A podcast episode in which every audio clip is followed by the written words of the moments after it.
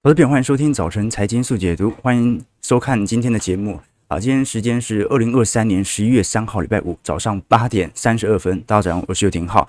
每天早上开盘前，我们都会在这边陪伴着各位一起解读国际财经新闻、时事变化。那今天很可惜啊，还是我来直播，不是小编。好，那我们就 期待有一天他来帮我们直播吧。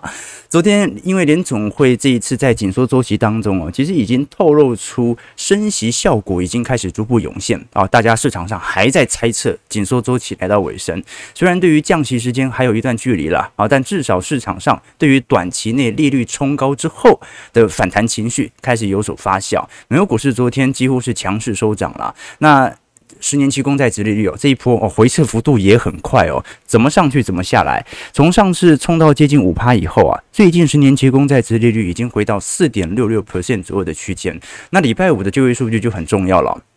如果礼拜五所公布的非农就业数据很疲惫，那么利率走低，它是一个大概率选项啊。但是金融状况呢，它可能也不会进一步放松。为什么？因为呃，如果就业都不好了，那是不是经济衰退就更迫在眉睫了？但是呢，如果礼拜五的非农就业数据很亮丽，那么市场上就会更紧张的看联准会了，而它会不会做出一些反应啊？非农这么亮丽，我是不是要再升息呢？所以哦，太好或太坏。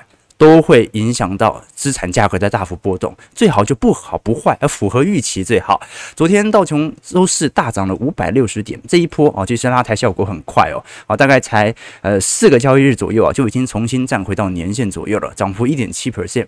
是在三万三千八百三十九点，标普上涨七十九点，一点八九 percent，是在四千三百一十七点了。标普甚至已经站上月线了，但是呢，由于本轮的下降趋势线，它的卖压还没有碰到，所以即便这一波开始尝试的进行第一波的筑底哦，首先观察的是第二波的年线回撤啊，因为现在年线是上弯嘛，照来讲本来就会有支撑，那就看一下第二波的回撤能不能成功的站住。第二次再突破下降趋势线，其实也是可以等的。纳斯达克指数上涨二百三十二点，一点七八 percent，收一万三千二百九十四点，一样跟标普差不多，都有非常显著的弹幅。费半的部分上涨七十七点，二点三六 percent，收三千三百六十八点。那昨天市场上比较关注的讯息当然是苹果财报，但因为苹果是盘后公布，苹果在盘前上涨是二点零七 percent，但这一次盘后公布以后，这股价直接下滑了一点五 percent，这当然是中国不管是在 iPhone 或者 Mac 的销售都没有达到市场预期，而且苹果的财报已经连续四个季度下滑了。苹果如果纵观是美国前五大科技股当中哦，它的体量虽然是最大，但是它实质增长力度反而是最弱的哦，哦，这个是从前五大科技股来看，那其实我们现在已经公布的财报当中哦，如果我们不看股价的反应啦，我们就看总营收和总 EPS 到底有没有符合预期哦。你像是 Google 母公司 Alphabet、Microsoft、脸书 Meta、Amazon，几乎是完全高于预期的啊，就说当下高于预期，那股价怎么反应是另外一回事，但至少它比分析师预期来的高。在现在前六大科技股当中啊，唯一一个。很明显，营收和 EPS，而且毛利率都低于预期的只有特斯拉。那特斯拉到底是不是在第三季真的做了比较大的库存调整？这个我们就看等第四季财报。但至少大部分公布出来是不错的。而苹果现在公布出来，好是重量级的科技权值股当中 表现算是比较差的。好，但我们也了解到了，呃，这一波美国股市的大涨哦，基本上前阵子跟财报有关，但是这两天很明显就是反映联总会紧缩政策逐步退场的讯号。好，那到底有没有这种讯号真实出现呢？我个人认为。我们不能直接来做一个行情的判断，短线我估不准的啦。但是至少换手量正在显著的出现，什么意思呢？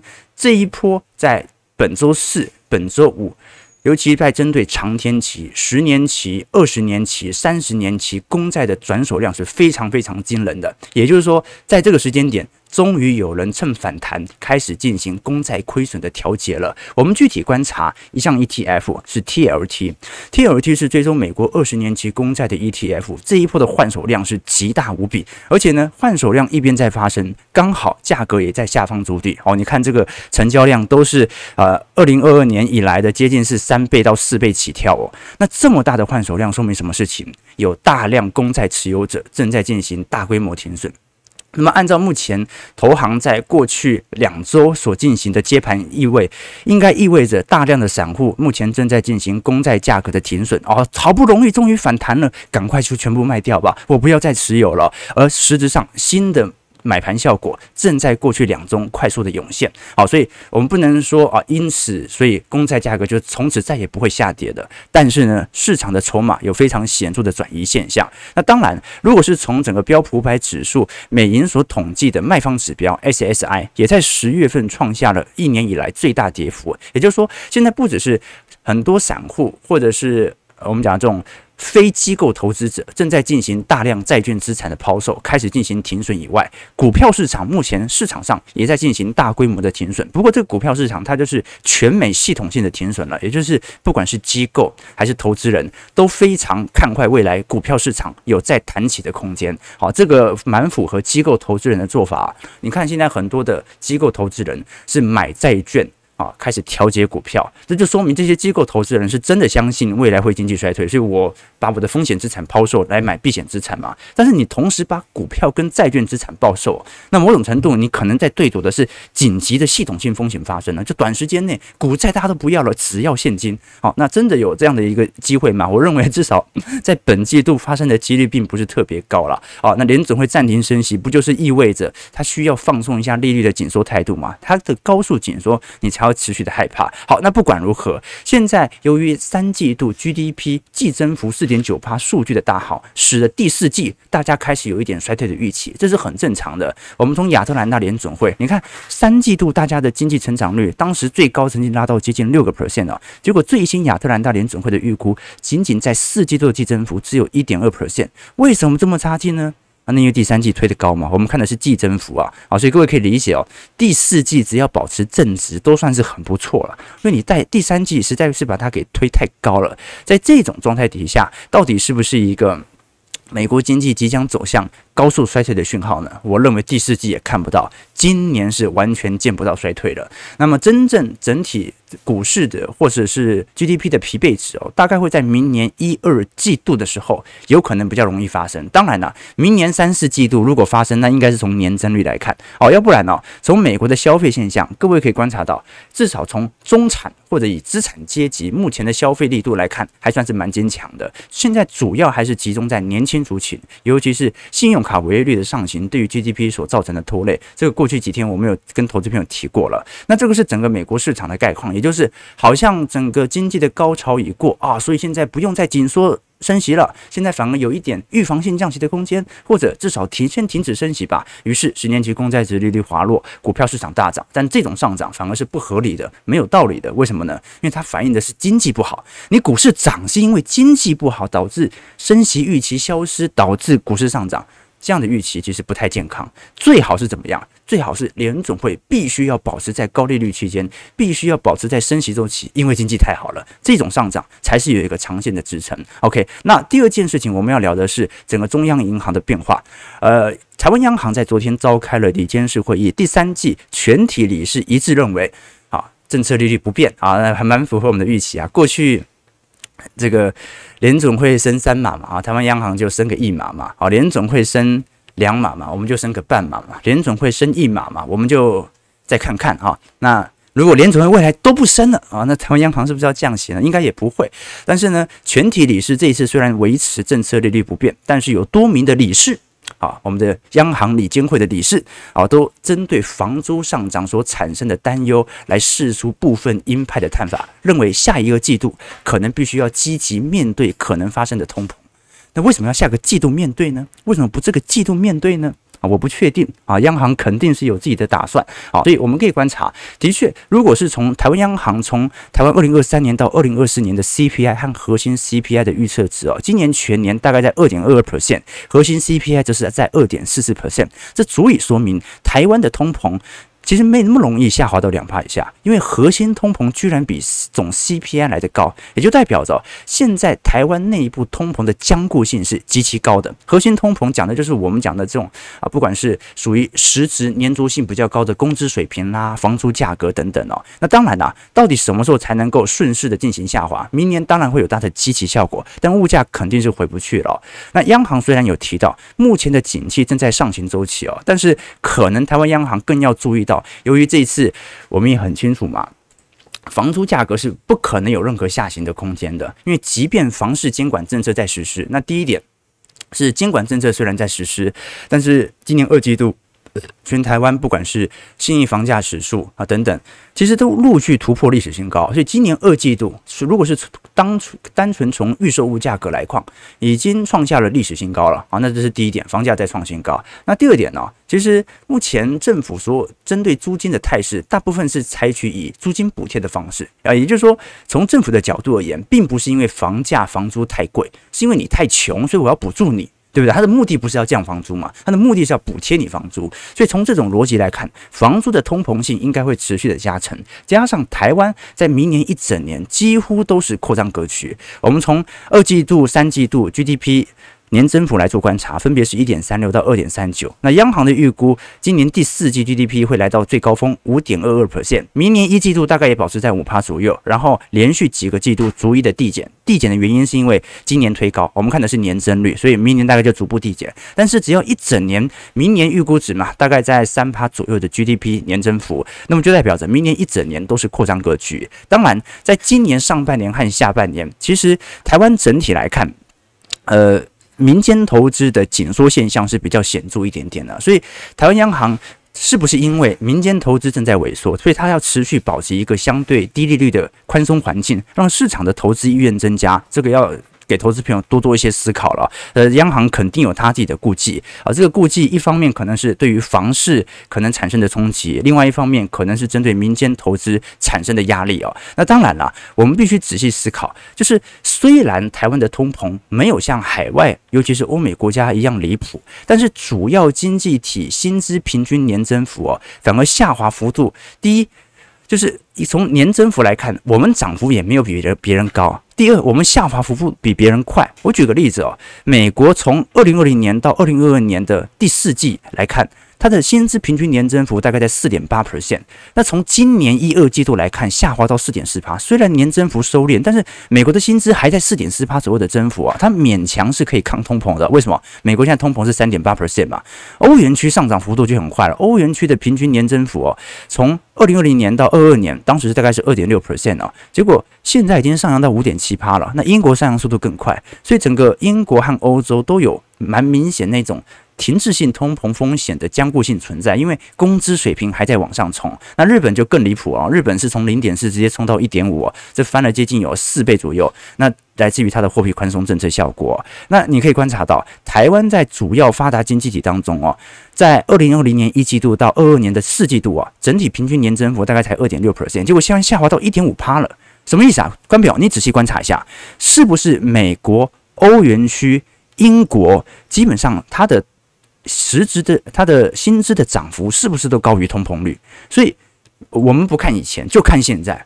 至少现在，它工资上涨的速度比通膨上涨的速度还要来得快，这就是一个蛮明显的购买力增强的效果。这是大家乐见的。其实多数人不不讨厌通膨，谁都知道未来物价会越来越贵，只要我工资跑赢它就可以了嘛。但现在的问题在于，台湾现在目前的问题是，平均薪资的年增率。远远低于当前的通膨率。我们刚才跟投资朋友提到嘛，今年一整年的平均 CPI 大概都还在呃呃，我们讲的核心 CPI 嘛，大概还在二点四趴左右。结果台湾的薪资年增率才一点五 percent，缺工归缺工啊啊！但是台湾你就知道为什么购买力这个持续偏弱的主要原因啊。所以即便台湾的通膨比较低，完全不代表台湾的呃资产阶级或者说啊中产阶级啦。啊，他幸福度比海外来的高啊！国外都是啊七啪啪啪的通膨啊，所以我们通膨很少，我们很开心。没有，我们薪资增长更弱，长期来看。最后就变成海外的购买力持续的上升，台湾的购买力会持续的下行。所以各位可以观察到，如果以台湾各业别的受雇员工薪资年增率来做观察，其实现在缩窄幅度最大，已经到负值了，是属于制造业哦。也就是说，制造业目前的薪资其实已经开始见顶下滑了。那服务业和工业及服务业的部分呢，目前还在缓步的增长当中啊。不过呢，增长幅度也感觉快要进入到负值区间了啦。好，所以要观察一下。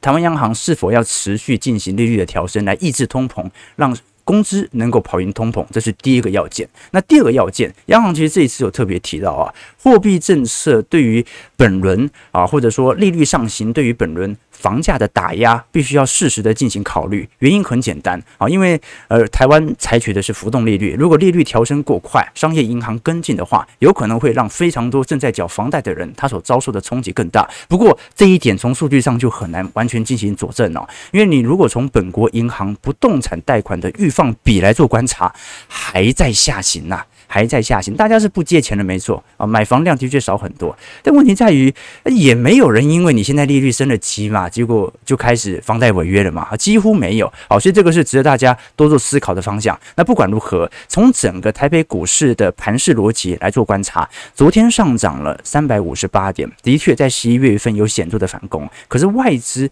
整体影响力哦，其实也在过去一年当中缓慢的减弱。为什么缓慢的减弱呢？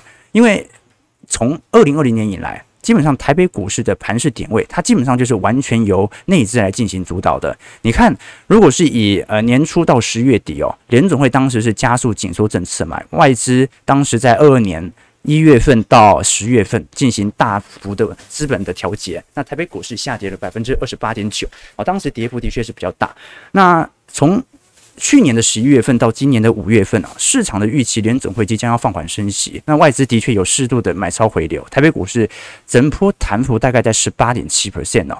那么，如果是从今年五月到今年九月底，市场当时又开始进行新一步的外资的调节，那内资撑盘，所以从头到尾，台北股市不跌都是靠内资撑起来的。所以台新台币在过去几个月度啊，其实贬势还算是蛮重的。我们从二二年的元月份到十月份，新台币当时的贬幅是仅次于韩元和日元，结果它在二零二二年十一月份。到二零二三年的五月份，整体涨幅它也仅次于美元指数而已，是所有发达经济体当中涨幅表表现来的最弱的。所以各位可以理解到，整个外资为什么针对台北股市有非常明显针对性的调节。那当然不是特别看坏台北股市的基本面或者台湾经济体的表现，那很明显就是央行的利差持续保持在低位。那当然，你要优先调节，一定是调节那些利率比较低的这些股票嘛。所以这个是值得大家来多做些观察和留意的。那联总会的升息循环通常来到直利率的触顶回落，我们就可以值得观察，因为通常直利率在触顶回落的元月份，而一月份到三月份，或者说。短短三个月内会有比较明显台湾科技股的估值调升，那这个时候反而可以值得大家来留意说，如果真的有任何利率调降的空间存在，台北股市不一定是直接下跌的。那再来是季节性效果所产生的支撑。我举个例子来说，比如说以元月份到十二月份，台北股市上涨幅度来的最大的，通常是集中在十一月到十二月。那很多人会说啊，这个可能第三季会有这种电子旺季的带货潮有所出现，通常这个时候是营说不错，但股市表现不会太好了。为什么这么说？因为季节性的支撑哦，真正还是要看美国股市的调节单，它的系统性的涌入。所以台北股市如果是以平均涨幅从一九九一年来到二零二二年来进行对比，各位会发现哦，十一月到十二月平均涨幅大概是一点四八和三点九八，每年的元月份大概涨幅是一个 percent，二月份涨幅是三个 percent。所以通常台北股市每年的五月、六月、七月、八月、九月、十月表现幅度。好，是来的最差的，那大家也可以理解到，啊，那时间线竟然来到了十一月份，我也不见得说台北股市一定要因此而上涨了，但是至少可以给予一点期待。我觉得我们就目前的格局而言呢，尺度还是要放远一点点。为什么尺度要放远一点呢？因为至少从景气周期点位，股价可能它先行喷出了，但是至少从景气位阶，现在景气其实真的没有好到那种你必须要担忧啊估值过度膨胀的疑虑，因为现在还在黄蓝灯呐，好，所以有时候你把尺度稍微再放远一点点，你就会发现呢，短期内的猜测一点都不重要了。我前阵子哦，才跟几个呃学弟吃饭，然后有一个学弟很早结婚哦，大概念念博士第一年就结婚了。然后我们那个时候就在聊说，大家还记得我这个清大，我在念清大的时候有一个说法，就在聊说，呃，什么样的方式可以啊面对这个世代，就是因为。这几年其实女性的经济实力已经有大幅提升了，然后我们在新组嘛，女生又少，然后呢又很担心，因为很多呃我们的同学哦，他是高中是念理组的，然后呢大学念物理系啊，念完物理系以后呢就去 可能去 科科技园区工作哦，可能从他高中开始就遇不到女生了。那要怎么办呢？啊，到时候如果经济实力又不是特别好，娶不到老婆怎么办？好，那个时候我们就意识到啊，就是呃，当时一个一个同学教我们，他说：“你有没有想过，大一跟小六其实也只差六岁哦？假设你好不容易啊，高中很努力念书，你考到了顶大，那刚好呢，你就可以去应聘一个啊英文家教、数学家教之类的，你就看好目标。”好，从国一慢慢的辅导到大一，一边培养感情，啊，一边赚学费。等到他十八岁，你二十四岁的时候，啊，家教存下来的钱，刚好就可以当成菜。我靠，有一只炸苍蝇突然飞来飞去，好恐怖！啊，没事没事没事，刚刚赶走，刚刚赶走。OK，对，怎么会有一只苍蝇跑进来？OK，而且刚才一直在那边晃。OK，好，我刚讲什么？刚讲说，就是你从国一慢慢的辅导到大一。一边培养感情，一边赚学费，等到他十八岁，你刚好二十四岁，硕士毕业嘛，那你这个时候你家教存下来的钱，刚刚好可以当彩礼送给岳父岳母啊，或者有一点经济实力当底子当依靠啊，那这么好的体验，对不对？啊，我我我现在才想到，哎，的确啊，这个是很多。在新竹的男生可以采取的做法，所以如果你大学永远都是教那种同年龄段的啊，被甩了，然后重点是女生又少，所以有时候你可能要到台北才会开眼界啊，原来原来女女孩子这么多这样子哦，好，所以我我讲的这件事情就是哦，就是那个时候我们就在思考说，其实挑选这个伴侣啊，有时候人生的尺度是要放远一点的。好，这如果只在你的同才周边来寻找的话，对不对？大部分很多男生的。这个终身伴侣其实都比自己小很多岁嘛，啊，大一跟小六其实也只差六岁，对不对？所以你一边赚岳父母的家教费，好一一边呢，哈，在培养感情，然后做一个长期投资啊，这是一个不错的选择。我为什么这么讲？啊，因为我那学弟结婚了，啊，老婆比他小六岁啊，小六岁。然后我想说，哎，小六岁，那交往几年呐？那不是就是对不对？很小就开窍了，对不对？啊，我看一下投资票，对我我想说，哎，对呀。他年纪比我小，然后又小，老婆又小他六岁，然后又这么早结婚，他到底什么时候在一起的？好，所以我觉得，嗯，这种养套杀计划，好，所以我想跟同学分享，你尺度放长一点啊，真的很多事情一下就解决了。好，就是 我们投资就是要这样子哦，就是有时候大家考虑的事情都是短线。哎，台北股市哎涨到万七，我要不要做调节啊？哎，万八会不会过热啊？哎。台北股市万六，现在是黄蓝灯，你觉得红灯有可能在万七吗？这是就一千点的 gap 吗？所以你尺度放长一点点，做一个长期投资啊。有些事情你就看得很清楚了。好，我们继续往下看啊。其实不只是台北股市啦，你看到全球经济的金丝雀，韩国出口也是恢复了一年多以来的显著增长啊。这一次整体十月份出口同比是增长五点一 percent，是十三个月以来的首次反弹，跟台北股市有点像。台北股市比较早，九月份出口就开始同比进行增长了。那日均发货量也成长了七点六 percent。韩国是景气金丝雀啦，因为它不只是科技半导体相关，它还包括着汽车等等相关重工业。那这这一撮，我们看到，尤其过去股价杀非常重的 SK 海力士哦，价格幅度在最近也不断的提升，甚至短期内即将要超越 LG 新能源，重夺韩国股市市值第二大的水位了。这说明的确在整体终端需求上面啊，似乎有一点复苏的味道。好了，那聊到终端需求，就一定要聊一下昨天苹果财报怎么回事啊？如果终端需求会回来，为什么苹果本季的财报反而不太符合预期呢？苹果已经不公布财测了啦，所以你没办法知道它对于明年的展望。但是你可以从本轮的财报看得非常清楚啊。现在来看，整个苹果在盘后所公布的财报，其实是比市场预期还要来得差的。我们具体观察这一次稀释后的一批 EPS。是啊，是一点四六块。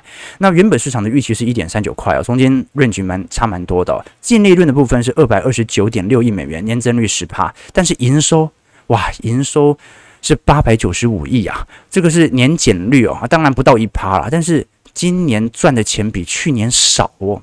毛利率呢，现在幅度拉开，大概也在百分之四十左右，跟去年差不多。但是足以说明哦，这个 i 十五单号机好像要超越双号机的销售，是真的有一点难度的哦。我们看，不管是这一次 i 十五的 Pro Max，还是 Pro 系列、Plus 系列，或者基本款哦，几乎全数在实体销售额的部分哦，都低于 iPhone 十四的水准了。Pro Max 下滑幅度大概在一成四，Pro 的部分下滑一成一，基本款下滑大概八个 percent。那尤其在整个 iPhone 营营收层面啊，虽然跟去年差不多打平，但是呢，今年有部分机款的买卖移动量，比如说买基本款的人看得出来吧，很明显变少了。好，比较多人在买 Pro Max 或者 Pro，这说明一件事情，那就是。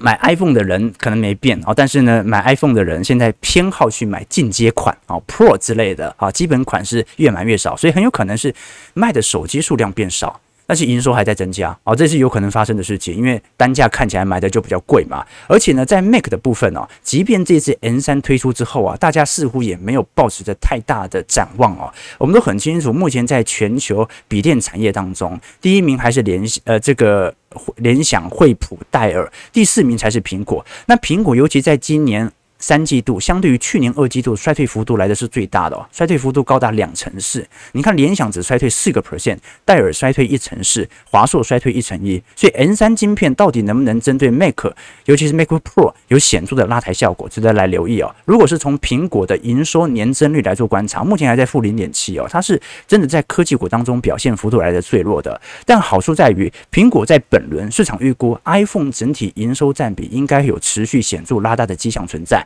尤其，应该讲，iPhone 实实质应收占比有显著缩小的存在，而其他领域板块在不断的攀升。我举个例子来说，iPhone 过去平均 iPhone 的实体的占苹果整体销量。呃，总营收了，大概在五成七到五成八左右。那过去几个季度的调整，iPhone 占整体实际营收的占比大概仅仅只剩下四成八。那反而不断增长的，就是我们看到的服务营收。服务营收这几年不断的扩大，所以呃，这种软体结构化的改革，其实还是有利于苹果在未来财务的稳健。那等于是你华为跟我苹果做的一个是硬体嘛，做基地台，一个做手机。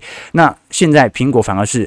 手机和软体服务开始要往各半的方向走了，加上我们都很清楚，iPhone 的营收啊，其实每年都会有季度的调整，尤其在本年度这个增长力度就会来到趋缓现象嘛。那 Mac 更不用讲了，Mac 这个衰退幅度都是两成以上的。那么 iPad 的部分。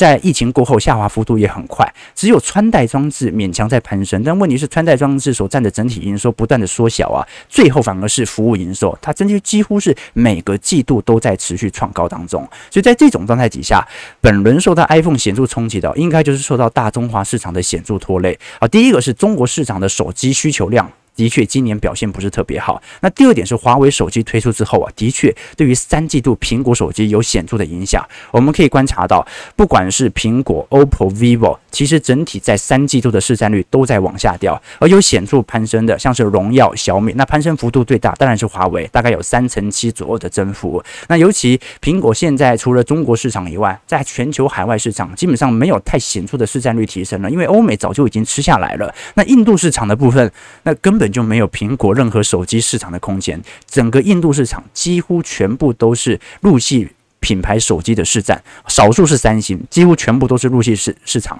啊，所以我们可以了解到，整个苹果手机的出货量啊，的确在过去几年，苹果是呃全球智慧型手机啊，来到十五亿只的高峰之后啊，不断的缩窄，这代表手机产业本来就是一个成熟市场，但是苹果在过去几年还能够蚕食其他的市场，的确表现算不错了，但是现在很明显嘛。全球对于手机的需求还在下滑，然后陆系品牌又重新的突破了部分的封锁，那当然对于苹果可能会产生一点冲击。那唯一替代的效果是什么呢？那就是赶快把它的服务营收做显著的拉抬，不要再靠只靠手机为生了。然后这可能是唯一的做法了。OK，好，那我们继续往下看。呃，九点零一分，OK，我们本来想聊一些这个。台北股市瓶盖股后续目前库存的情况，但有机会我们再谈就可以哦。好，因为看起来还不错，啊，看起来还不错，啊，但是呢，我们也知道了，如果 iPhone 卖不好，那一定会影响到台湾股市平盖股的复苏进程，尤其是台积电嘛。但至少我们可以承认，全球的终端需求其实正在复苏了。啊，只是说呢，在复苏的当中。各个产业、各个品牌自己的此消彼长还会存在，但总趋势是向上的，只是说复苏力道的大小而已。提供给投资朋友做些参考和留意。我个人认为，苹果到目前为止哦，它保持如此高的估值以及这么大的权重哦，啊，不要跌太凶就对他及格了。你不太可能期望未来股票市场新一轮的题材是由苹果来做推动吧？苹果在过去几年，它就是一个领头羊、稳盘的角色，你不会期待它像辉达一样有那么明显的股票资产的增幅嘛？为什么？因为它体量也够大。好，那就最后九点零二分，我们稍微来跟大家导读一本书吧。好，每个礼拜五我们都会抽出一本书送给投资朋友，希望我们可以从书籍当中获取不同的思维。那今天导读的。这本书啊叫做《投资的绝对原则》。这本书的作者是一位韩国人啊，他也号称韩国巴菲特、韩国股神的朴永玉。他曾经担任过现代投资的研究所、大兴证券或者相关投资研究机理。后来呢，在两千年以后成为全职投资者，在过去十年年化投资报酬率超过百分之五十。那当然了。啊，虽然呢、它的整体投资幅度拉得很高，但是它到目前为止哦，仍然是以价值投资进行股票投资为主。并没有针对太多期权或者期货的操作。那么本书我觉得值得大家来多做一些留意的方向了，并不是说你要去学它如何去操作股票，因为呢，韩国股市跟台北股市它的操作惯性也不太一样。但是里头有非常多它对于企业的理解，其实有非常深的见解。比如说，什么叫做一个优秀的企业？一个优秀的企业其实就是能够解决矛盾的企业啊。比如说，为什么过去几年 iPhone 那么值钱？以前我们对于手机的想象。我小时候，比如说对于 Sony、对于 Nokia 啊，对于 e l i s o n 就是感觉那个手机键盘要长得跟电脑键盘一样，所以要想达到一个复杂的功能，你就必须要有一个复杂的界面，这就是黑莓机的手机逻辑嘛。但贾博士就说，我能不能拥有复杂的功能，却拥有简单的界面？苹果解决了这个矛盾啊，因为我想要简单嘛，但是我又想要复杂。苹果解决这个矛盾，所以它成为全球目前为止还是最值钱的公司。啊，又比如说像 Uniqlo，你说 Uniqlo 它解决什么矛盾？那不就做衣服的吗？就是人们希望买衣服少花一点钱，同时又希望衣服的那个质量能够很好，还要好看。那过去我们的认知就是你越贵啊，那你就越好嘛。那你想要好又便宜，谁能够解决这个问题，谁就能够成为伟大的公司。好，其实有很多衣服品牌都是做这样的啊，就比如说 Zara 啦、Gap 啦。那你说？那你的意思是卖又贵又好的 LV，它就没有解决矛盾了吗？哎，现在 LV 的执行长还是全球第三大富豪呢。那 LV 它用最好的质料去做成的产品，然后还卖最贵更贵的给你哦。但它解决矛盾了吗？啊，它其实同样解决了矛盾。一般我们看到太贵的东西哦，就不太想要买，但 LV 还是解决这个矛盾。所以一个东西很贵，你还是很想要，这就是一个矛盾。当你把这个矛盾解决了，是因为它够贵，但是它可以给予你的生活有显著的升华啊！这个时候，它就对这个社会提供了价值啊！所以你像我们财经号角，我们财经号角直播解决的矛盾是矛盾是什么？就是大家想要学习知识，想要学习经济学，又想要听黄色笑话啊，不是，又想要又不想看书啊，或者大家想看书啊，但是呢，又想听听不同的见解啊，达成大家学习的欲望。好，那解决了这个矛盾。这份工作就值钱，所以投资任何一个企业当中啊，你一定要想清楚啊，它是因为只是因为 EPS 表现亮丽吗？啊，每年的股东权益报酬率稳定吗？没有，你要想一下它的终极能够持续攀升的原理，它解决了什么样的矛盾？如果未来它没办法解决这个矛盾，每家服饰品牌都已经在解决这个矛盾了，那它就不值钱了嘛？好，所以从矛盾来着手。对于企业的认知有非常深刻的醒悟。好，这个是一部分他对于企业的想象。那另外有他很大一部分的章节，大概有接近三个章节，都在聊一个概念，就是投资到底是为了什么啊？这个是有点蛮就是哲学性的思考了。就是我们他举了一个例子，他说，比如说有个 A 有一个 B 嘛，就每个月扣除花费之后啊，比如说 A 他只能投资三千块，好，比如说 B 他能够投资的钱是三万块。好，那我们假设好了。A 很会投资，他去学了很多的理财课程，每天收听财经号角啊啊，结果呢，他把三千块的钱每年呢啊去投资一些资产价格，产生他的复利效果。那 B 呢？B 每个月他能够存三万块啊啊，但是呢，他完全不想学投资，他就想存起来。后来呢，他就在算哦。要怎么样的投资成绩，那个存三千块的，最终才能够让总资产追得上以那个不存，就是不投资只存钱的那个 B 呢？结果很简单哦，百分之九百的报酬，这什么意思啊？就是你就算有再厉害的投资能力，你的本金再小，一点意义都没有。反而那个本业收入很高，完全不做投资的人呢、他照样能够享受丰沛的果实。所以哦，还是有一个源头啦，增加自己的本业收入。我们的投资啊，不求多大的报酬，像我是希望能够勉强超越大盘绩效。那不行的话，那你就跟随着大盘做定期定额也可以嘛。所以这是一个蛮多省思的关键。我觉得这本投资的绝对原则啊，我发现啊，你有没有发现日韩书籍都薄薄一本的？就写得很精要啊，这可能是翻译的手法，写得很快很精要，直接告诉你重点了。所以这本书我大概上个厕所就去 就念完了，早上上个厕所那边翻，哎，哦，我我看书有一个习惯了，我们过去跟投资朋友提过，千万不要捧起书来从第一页开始读，你要先看目录，看目录，你有兴趣的章节再读。以前教各家。教教各位的，你看一本书，如果你想知道这本书你能不能看得下去啊，你就翻开六十九页啊。为什么六十九页？我不知道，我听人家都这样讲。翻到书的六十九页，看看你能不能看得懂。你能够看得懂，你就选那一本。OK，所以呢，先看目录，然后呢，随便翻翻，有兴趣的地方读。你发现这种呃海外，尤其是日韩书籍哦，这个其实它都是短篇章节，短篇章节，读的节奏算是蛮快的。提供投资朋友，那当然啦，商周很。大方啊，今天一样会抽出一位投资名额，抽出名额送给投资朋友。如果大家有兴趣的话，欢迎可以在我们的频道底下直播结束之后来做留言啊。直播时留言，小编到时候无法回复你嘛，在我们这个聊天室结束之后，在平台底下留言就可以这个参与抽书了啊。希望大家可以从我们的投资逻辑当中获取不同的思维。我觉得这本书对我来讲还是蛮有很多对于企业的显示。虽然我根本不做个股投资了啊，现在啊，但是呢。它让我对于整个企业，尤其对于整个宏观环境有更进一步的理解，提供给投资朋友。好，九点零九分，OK，九点零九分，感谢各位的参与啊。我看一下台北股市今天开盘表现好了。今天我们讲的比较久了啊，因为今天 稍微晚开播，谁叫小小编不来直播？啊，今天台北股市上涨二十六点。这一万六千四百三十二点，成交量呢好像好像稍微有点放大了，OK，大概在两千八百亿左右。九点零九分，感谢各位参与，我们就下礼拜一早上八点半早晨财经速解读再相见。祝各位投资朋友看盘顺利，操盘愉快。